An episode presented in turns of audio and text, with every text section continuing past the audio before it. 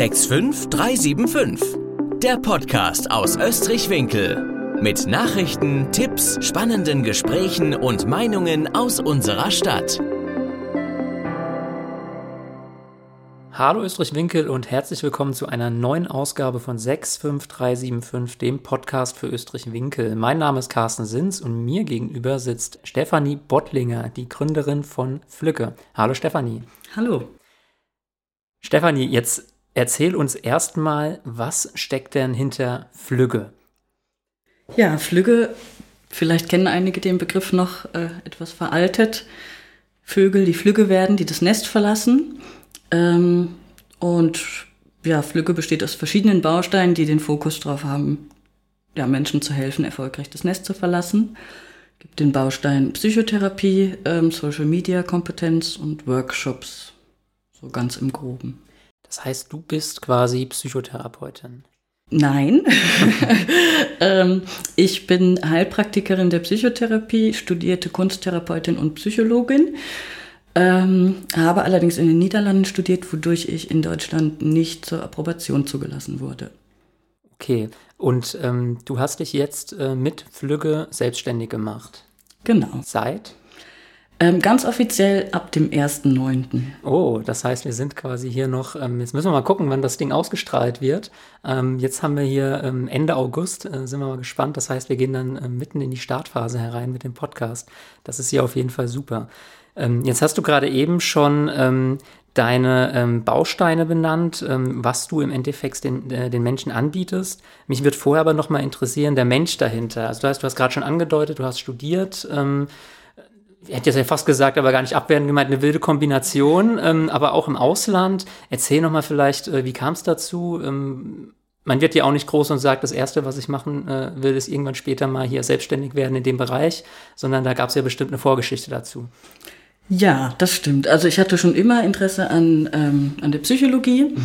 hat aber mit meinem Abi von 2,4 halt in Deutschland nicht die Chance, ähm, da in die Studiengänge reinzukommen und habe dann irgendwann die Kunsttherapie entdeckt. Und ähm, in Deutschland ist es ein privater Studiengang, wo man sehr viel Geld bezahlen muss. Und in den Niederlanden ist das einfach ein Studiengang. Und so kam ich dann irgendwie auf den Gedanken, also ich bin schon mein ganzes Leben viel umgezogen und dachte, so, ja gut, ob es jetzt eine andere Stadt in Deutschland ist oder ob es die Niederlande sind, ist dann auch nicht mehr so der große Schritt.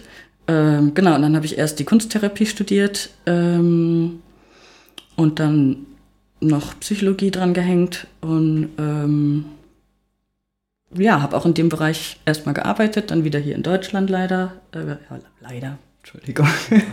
ich hätte mir sehr gut vorstellen können, auch in den Niederlanden zu bleiben. Das hat nicht geklappt. Ähm, Warum hat es nicht geklappt? Weil äh, man dort nach dem Studium nicht direkt bezahlte Arbeit findet als Psychologe. Okay. Und ähm, ja, nach sechseinhalb Jahren Studium ja, muss man halt irgendwann auch mal anfangen, Geld zu verdienen. Auch mal Flügge werden. auch mal Flügge werden, ja. in der Tat, finanziell. Ja, ähm, ja und dann ähm, habe ich mich sowohl in den Niederlanden als auch deutschlandweit eigentlich beworben und dann meine erste Stelle in Schlangenbad bekommen. Ah, okay. Bin nach Wiesbaden gezogen, ähm, weil ich nicht äh, mit Mitte 20 in Schlangenbad leben wollte. Sehr schönes Örtchen, aber äh, hat mich doch in dem Alter Wiesbaden mehr angesprochen. Genau, so bin ich hier gelandet. Und ähm, ja, habe einiges im sozialen Bereich reingeschnuppert in verschiedene Betriebe. Ähm, zuletzt leider bei der Skivias in Kietrich, die ja Insolvenz angemeldet hat. Ähm, genau, und auch, also ich habe davor auch immer mal wieder, ähm, eigentlich war der Traum die psychologische Psychotherapeutin, äh, Kassensitz. Ähm, als ich dann hierher zurückgekommen bin, habe ich gemerkt, dass das nicht funktioniert, dass ich da nicht zugelassen werde. Und ähm, ja, dadurch war erstmal das Thema Selbstständigkeit irgendwie vom Tisch. Und jetzt ja, dachte ich, ist vielleicht auch nochmal der richtige Moment dafür. Ähm, du hast jetzt gerade gesagt, das ist in Deutschland nicht möglich. Kann man das irgendwie ändern? Müsste man jetzt mal komplett neu anfangen? Oder, also ich spreche jetzt mal ganz naiv, ich weiß nicht, eine Weiterbildung oder was, was fehlt da im Endeffekt? Ein bisschen, also ich habe den Bachelor der Kunsttherapie, einen Pre-Master der Psychologie und einen Master der Psychologie. Die Zulassungsbedingungen für den psychologischen Psychotherapeuten besagen aber, dass man auch einen Bachelor der Psychologie braucht. Mhm. Jetzt könnte man denken, ich habe den Master geschafft. Ich hätte auch gedacht. Ist, ja ist eine Basis da. Aber in Paragraph 5 der Prüfungszulassung, ähm, also da hatte ich viele äh, Kontakte zum Prüfungsamt, ähm, viel diskutiert. Es macht wenig Sinn, aber es ist so, weil es so in den Vorgaben und Regeln steht. Das heißt, ich müsste den Bachelor der Psychologie nochmal machen. Auch das habe ich mal mich informiert. Ähm, hab da aber auch nur die Info gekriegt, ja, dann musst du halt von vorne anfangen. Okay. Was ziemlich skurril ist. Genau, dazu kam dann eine Zeit, wo es ähm, familiär, ähm, meine Mutter ist erkrankt und verstorben und dann waren auch irgendwie Zeiten, ja, wo das nicht mehr den Raum hatte. So, genau. Das heißt, wenn der Bundesgesetzgeber jetzt zufällig zuhören sollte und einer, der sich da verantwortlich fühlt, hätte man vielleicht einen Handlungsbedarf, den er mitnehmen könnte. Mhm. Ich glaube, ich hatte sogar Herr Rabanus damals äh, kontaktiert. Ah, okay. Aber ja. Ich gebe es ihm weiter. Für diejenigen, die, äh, die es nicht wissen, für den habe ich nämlich tatsächlich mal gearbeitet. Ich weiß auch nicht, ob du es weißt. Ich war mal sein Büroleiter, bevor es mich dann äh, nach Frankfurt verschlagen hat, tatsächlich. Von daher ist der Dienstweg auch jetzt noch sehr klein. Er sitzt noch neben mir im Kreistag tatsächlich. Ähm, jetzt ist er da zumindest nicht mehr in Verantwortung, aber ähm, ich gebe es ihm mal weiter. Vielleicht hat er ja zumindest eine Stelle, wo er es nochmal platzieren kann. Ja. So klein ist dann doch die Welt, wie schön, ja. Ähm, du hast ja jetzt einen sehr starken Fokus auf Kinder und ähm, Jugendliche äh, in deinem Portfolio. Woher kommt das, dieses spezielle Interesse? Ähm, also einerseits sehe ich da einen hohen Bedarf und wenig Angebot für mein Gefühl. Ähm, und ich habe auch eine Zeit lang in Bad Kreuznach im Viktoriastift damals noch ähm, mit Kindern und Jugendlichen gearbeitet und das war eigentlich eine meiner schönsten Stellen. Das war leider auch der Viktoriastift war insolvent ähm, und konnte immer nur befristet. Die wurden übernommen vom Rheinland-Pfalz Krankenhaus dann, glaube ich. Ähm, genau, und dadurch konnte ich da einfach nicht bleiben, weil die keine äh, langfristigen Verbindlichkeiten anbieten konnten. Aber das war war eine tolle Zeit. Da war ich verantwortlich für die Gruppe der ältesten Jungs, 13 bis 18. Mhm. Eigentlich so das, wo alle anderen gesagt haben, nee, kein Bock drauf. Vorpubertäre Phase und vollpubertäre Phase. In der Tat. Ähm, aber ich, ich fand es super. Es war echt eine tolle Zeit, hätte ich gerne weitergemacht. Ähm, da habe ich, denke ich, immer wieder dran zurück. Ähm, genau, ich sehe einen hohen Bedarf und auch, weil ich ja diesen Fokus auf ähm, die Social-Media-Kompetenz gelegt habe, macht es dann auch Sinn, auch den Fokus auf Jugendliche zu legen, weil ähm, da, denke ich, auch ein hoher Leidensdruck teilweise herrscht. Ja, da würde ich gerne auch ein bisschen so ins Detail gehen, weil mich das auch persönlich angesprochen hat, ich sehr interessant fand. Zunächst würde mich noch interessieren, ähm, bringt man da, also wie holt man sich da die Vorkenntnisse? Also ich sage, da reicht es ja nicht in Anführungszeichen, nur ich mache jetzt auch mal ein Facebook- und ein Insta-Account und weiß, was da draußen los ist. Also, aber wahrscheinlich kann man das nicht einfach irgendwie so lernen. Also wie, wie bildet man sich da weiter, dass man dann auch seine Vision an die entsprechenden, ich sage gesagt, man Kunden, Patienten, Klienten weitergeben kann? Kann man alles, ja, alles okay. sagen, je nachdem. ähm, ja, gute Frage. Auch da bin ich selber, muss ich ehrlich sagen, teilweise noch am Suchen. Ich habe sehr ähm, das Buch von der Silke Müller, Wir verlieren unsere Kinder, das war, war ja dieses Jahr auch schon groß mhm. in den Medien. Ähm, so ich mitbekommen, ja. Genau, das habe ich verschlungen. Ähm, die hat einfach schon viel Vorarbeit geleistet. Das heißt, äh, wenn man sich das durchliest, hat man eine gute Idee, ähm, empfiehlt ein paar Seiten auch, die sich ähm, darauf spezialisiert haben, ähm, einem Informationen kleine Videos zum Thema Deepfake. Also es gibt ja da auch so viele im Bereich Social Media, so viele Aspekte. Es gibt den Aspekt ähm, Thema Selbstwertfilter auf Instagram, aber mhm. halt auch äh, mehr Fake News, Deepfake, ähm, ja, Mobbing. Also es sind sehr, sehr viele Bereiche, ähm, die natürlich teilweise einfach in mein Fachgebiet der Psychologie auch fallen. Ähm, aber ich bin auch immer wieder dabei, äh, Artikel rauszusuchen, ähm, mich selber auszuprobieren. Zum Beispiel TikTok ist jetzt was, da bin ich nicht mehr ganz so firm irgendwie. Ich auch nicht. Danke. Äh, genau, aber da nehme ich mir dann mit einer Freundin mal Zeit und dann machen wir einfach mal einen TikTok-Abend und gucken, was da so los ist. Also auch das gehört dazu, denke ich, um so ein bisschen am Ball zu bleiben. Also auch so ein Stück weit autodidaktisch einfach an der Stelle, ne? Ja, also da fühle ich mich in meiner Generation auch sicher genug, das ich mich in der Basis ja schon mit so Dingen äh, gut zurechtfinde. Und ähm, dann werden wir mal konkreter. Das heißt, ähm, vom Alter her, welche ab wann sprichst du oder würdest du sagen, sprichst du deine Kunden in Anführungszeichen an? Also mit welchem Alter fängt das an? Gerade diese Social Media Thematik. Also ich schieb noch ein, äh, selbst zwei fünfjährige Jungs und das fängt ja schon wahnsinnig früh an. Also in der Kita äh, gibt es schon die Tablets, mit denen gearbeitet wird. Wenn Papa und Mama zu Hause am, äh, am, am, Handy spielen, kriegen das die Jungs natürlich mit. Und mittlerweile können auch meine Jungs da äh, wischen und scrollen und alles. Ähm, also für mich fängt das wahnsinnig früh eigentlich an. Und äh, die zweite Frage, die ich hinterher schieben würde, wäre, ähm, aus meiner Sicht würdest du eher sagen, man muss da so spät wie möglich die Kinder äh, oder auch Jugendlichen von fernhalten und eher so früh wie möglich verantwortungsbewusst anlernen. Also wahrscheinlich ist es der Mittelweg am Ende. Ich habe jetzt mal, ja, ich jetzt mal beide Extreme gezeichnet. Also das würde mich mal so interessieren einfach. Ja, ich denke, es geht um einen Spagat. Ähm, was die Frage nach dem Alter betrifft, ich sehe je nach Altersgruppe unterschiedliche Aspekte. Also gerade bei den jüngeren Kindern geht es, denke ich, mehr darum, mit den Eltern zu schauen, was macht Sinn? Also was, was erlaube ich, in welchem Rahmen erlaube ich es, ähm, wie viel Kontrolle habe ich da drauf, während es natürlich bei den Älteren ähm, ja, so zwölf, zehn, äh, wann kommt man auf soziale Medien? Das ist ja, ja auch sehr unterschiedlich. Es kommt ja, ja, auch darauf an, was, was äh, lassen die Eltern zu. Ähm, oder da, der Freundeskreis. Also das, die Eltern haben es also nicht alleine in der Hand. Ne? Das stimmt auch, was kriegen sie mit bei den Freunden und so weiter. Ähm, und dann geht's ja noch, dann geht's aber ja um ganz andere Themen. Dann geht es wirklich darum, die Kinder zu begleiten. Also da denke ich dann auch viel leider so an das Thema sexualisierte Kontakte im Internet. Ähm, und da geht's dann wirklich auch darum, gemeinsam äh, mit den Jugendlichen ähm, ja, einen Weg zu finden, also zu unterstützen, ähm, zu begreifen und zu schützen. Mhm. Ja. Und ähm, wenn ich jetzt als Jugendlicher oder als Elternteil oder beide feststellen, wir haben jetzt hier eine Notwendigkeit, einen Handlungsbedarf, wie funktioniert das dann? Also ich würde jetzt irgendwie Kontakt zu dir aufnehmen über die Webseite, telefonisch, E-Mail etc. Und ähm, wie sind dann die weiteren Schritte? Also wie kann man sich so eine, sagt man Behandlung oder also auch da frage ich jetzt einfach mal naiv, wie, wie geht das weiter? Ja.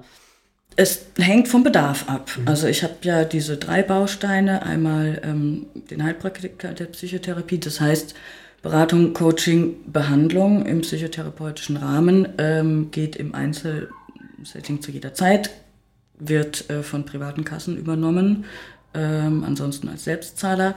Aber ich biete ja auch Workshops im Bereich Social Media Kompetenz an. Da gibt es Ende Oktober, Anfang November die erste Workshop-Runde im Mehrgenerationenhaus mhm. in Winkel. Äh, da kann man sich schon für anmelden über die Website. Mm. Und also wenn zum Beispiel ein Elternteil kommt und sagt, oh, ich möchte erstmal irgendwie so einen groben Überblick haben, was ist, sind da eigentlich die Themen, ähm, ist vielleicht so ein Workshop erstmal interessanter, sich auch mit anderen auszutauschen, Ideen zu kriegen. Mm.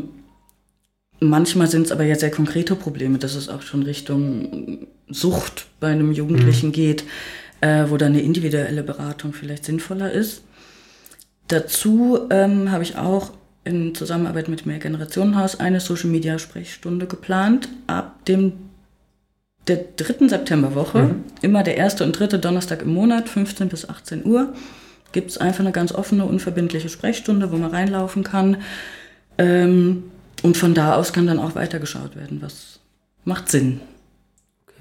Und ähm, du hast gerade gesagt, offen und unverbindlich. Ähm, das heißt, wenn dann jetzt ein Jugendlicher sagt oder äh, die Familie zusammen äh, mit den Eltern, ich weiß, eigentlich kommt der Jugendliche allein, die Jugendlichen, oder mit den Eltern, oder ist das auch offen? Das ist auch offen. Also es kann ja sein, dass es Eltern gibt, die sagen, boah, ich verzweifle völlig da äh, mit meinem Kind, weiß nicht weiter, ich würde gerne mal Tipps kriegen. Ähm, aber es kann ja genauso gut sein, dass ein Jugendlicher ähm, ja, irgendeine heftige Erfahrung äh, online macht. Mhm.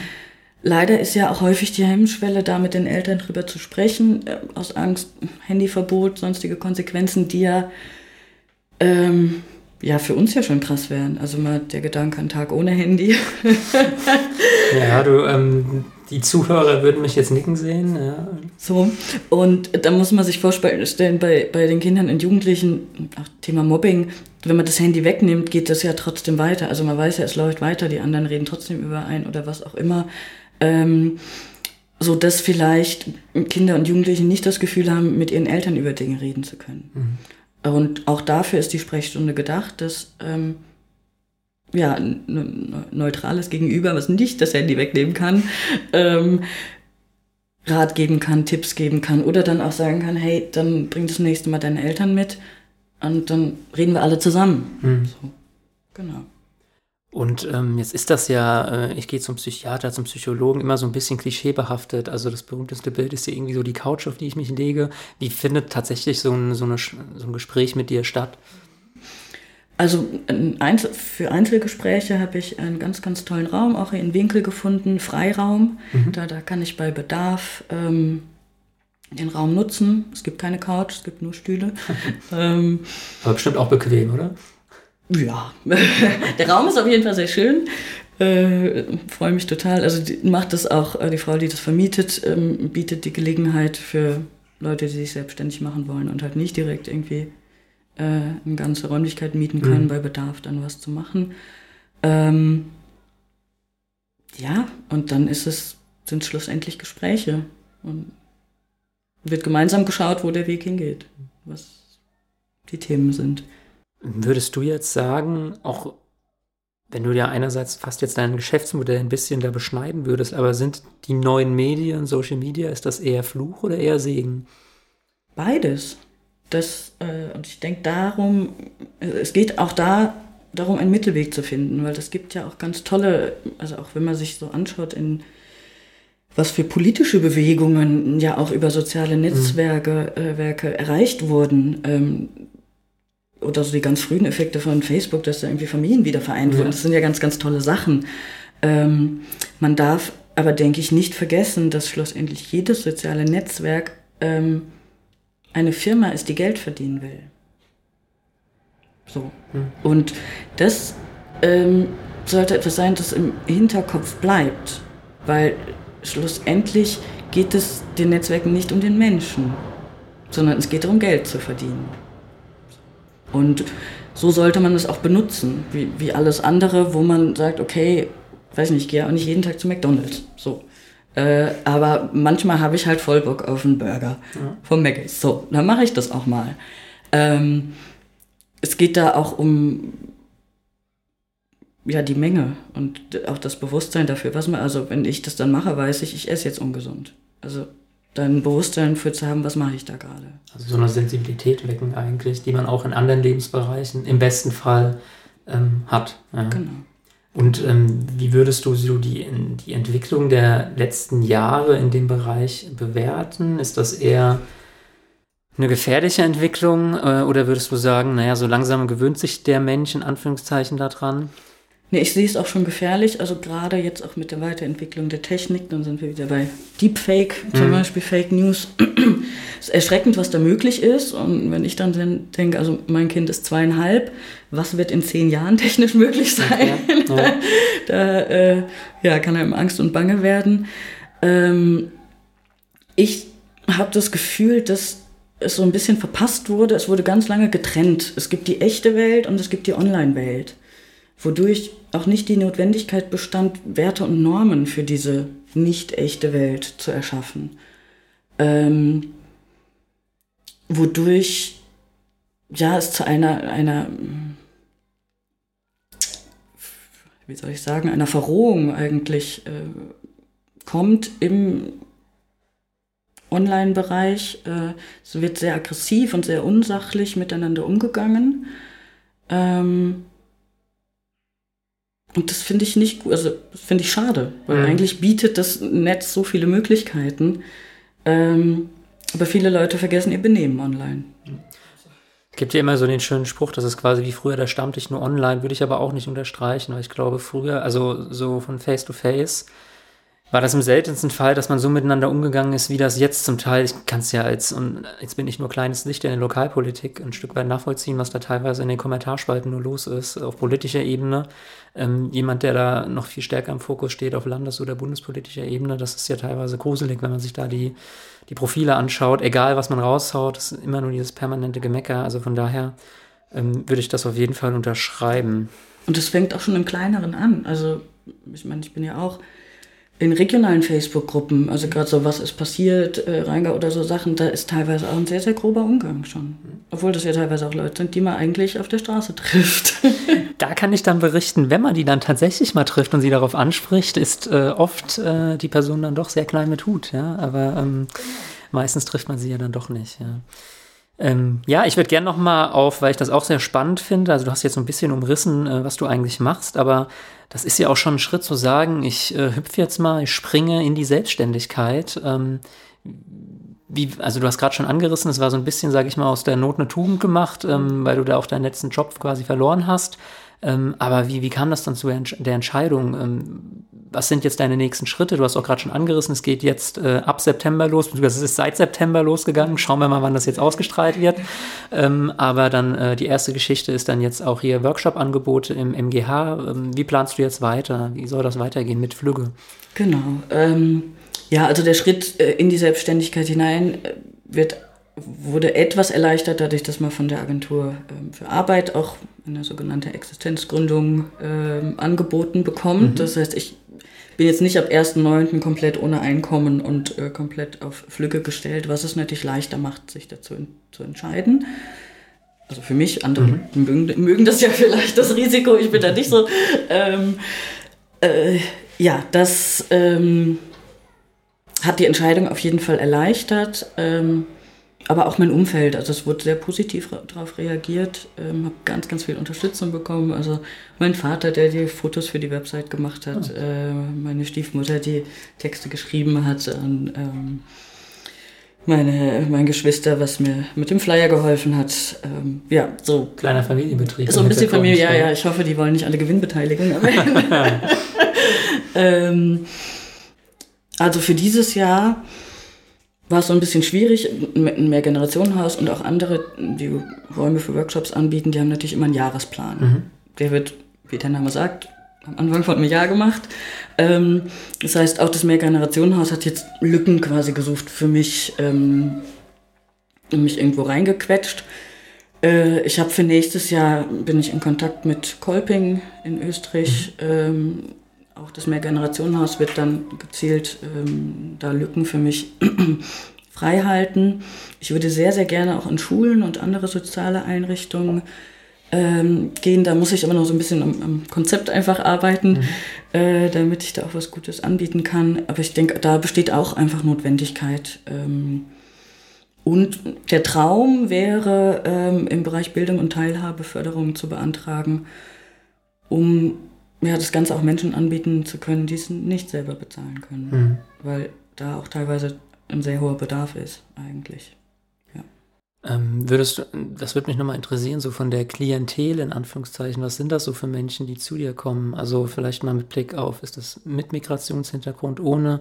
Ist das vom Einkommen eher so die, wie du es gerade schon angedeutet hast, diejenigen, die sich halt in Anführungszeichen leisten können oder wollen ähm, oder nicht? Ja, ich denke, in erster Instanz wird es der Durchschnittsrheingauer sein, mhm. um es mal so zu sagen. Ähm, dadurch, dass ich halt auch nur den Heilpraktiker der Psychotherapie äh, habe, habe ich keine Kassenzulassung und kann für gesetzlich Versicherte nicht okay. abrechnen. Ähm, ja, wodurch, naja, und wer ist privat versichert, ist ja. dann die Frage. Das sind halt generell eher Menschen, die finanziell etwas besser gestellt sind. Es gibt immer mehr Menschen, die eine Heilpraktiker-Zusatzversicherung haben für die gesetzliche äh, Kassen. Ähm, auf der anderen Seite diese Sprechstunde, die offene, da gibt es keinerlei Kann Hürde. Hin, ja. Und das Mehrgenerationenhaus bemüht sich ja auch äh, darum, auch Menschen mit Migrationshintergrund einzuschließen. Also da erhoffe ich mir äh, auch nochmal etwas buntere, eine buntere Mischung. Und gleichzeitig weiß ich aber auch, dass ich ohne Pakete Bildung und Teilhabe oder andere Bereiche dann ja gar nicht so sehr weitermachen kann mit diesen Menschen, weil irgendwann kommt der Moment, wo ich Geld verlangen muss. Also, mhm, Ich muss ja auch irgendwo von leben. Was äh, legitim ist, ja. Genau. Mhm.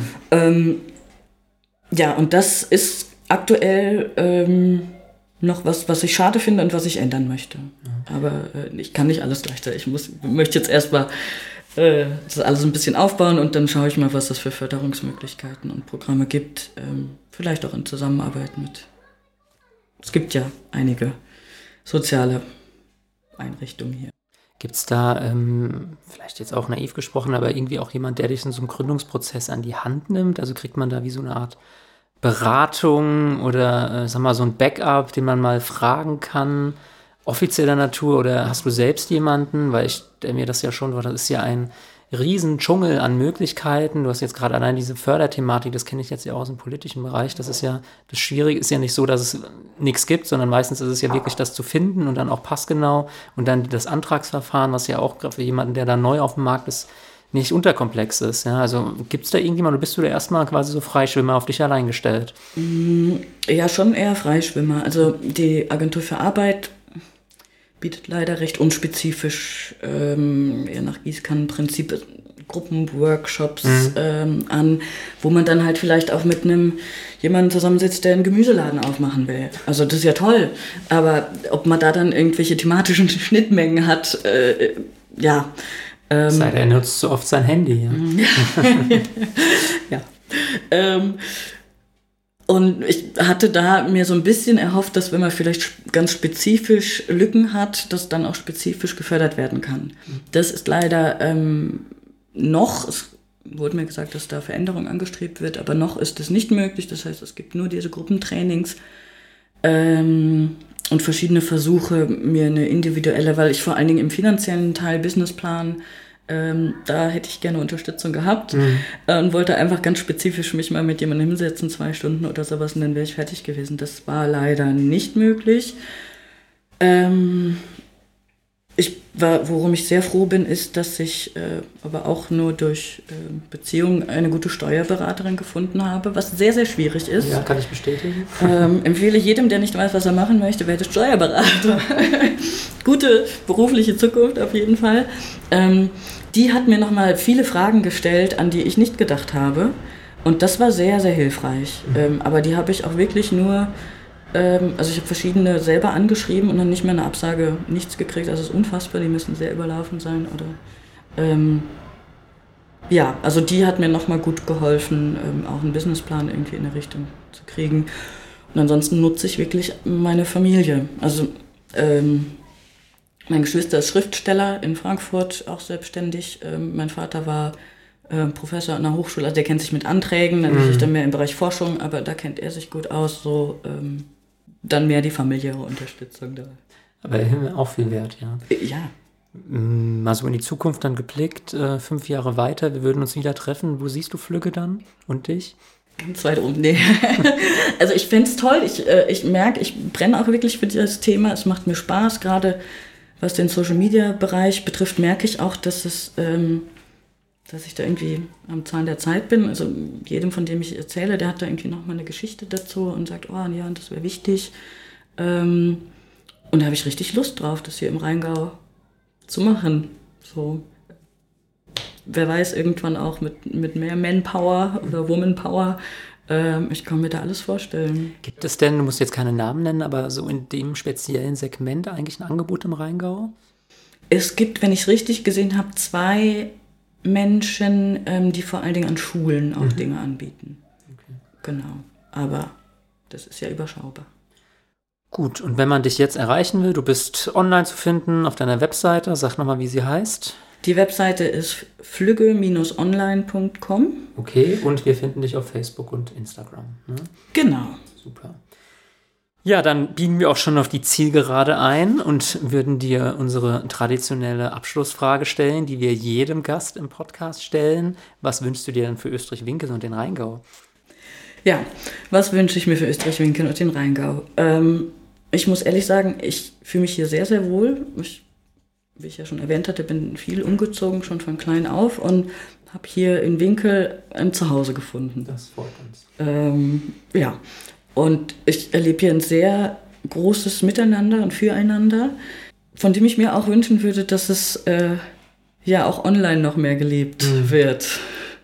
Äh, dass, ja, wie gesagt, das unsachliche, aggressive Miteinander, was ähm, in den sozialen Medien herrscht, äh, ja, vielleicht etwas herzlicher und wärmer werden kann, so wie ich es hier erlebe, wenn ich über die Straße laufe. Stefanie, das war ein schönes Schlusswort, ein schöner Schlussappell. Ich bedanke mich, das war sehr spannend, wünsche dir alles Gute. Und ja, liebe Zuhörer, ich hoffe, euch hat es auch Spaß gemacht. Tschüss. Tschüss. Das war der 65375 Podcast, präsentiert von der SPD Österreich-Winkel. Ab sofort nie mehr eine Ausgabe verpassen. Abonnieren Sie unseren Podcast auf Spotify, iTunes, Deezer oder YouTube und bleiben Sie auf dem Laufenden.